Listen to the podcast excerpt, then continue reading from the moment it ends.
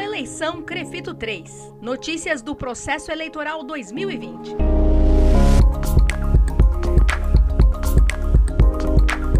A partir da abertura do processo eleitoral dos Crefitos, após a inscrição das chapas, é dado o início a uma série de prazos que cada chapa inscrita deve ficar atenta e obedecer. É importante você saber que esses prazos são divulgados pela comissão eleitoral, que conduz todo o processo, e que esses prazos se referem a período para pedido de impugnação de outras chapas, período para defesa da chapa contra a qual foi solicitada a impugnação, prazo para pedido de recursos, prazo para publicação das informações em jornais de grande circulação.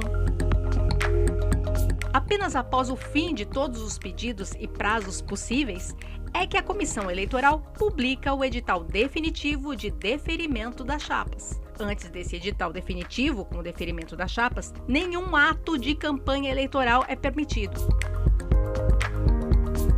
Este ano, a votação na eleição Crefito 3 será exclusivamente online e já tem data marcada, 6 de dezembro de 2020, das 8 horas da manhã até as 8 horas da noite.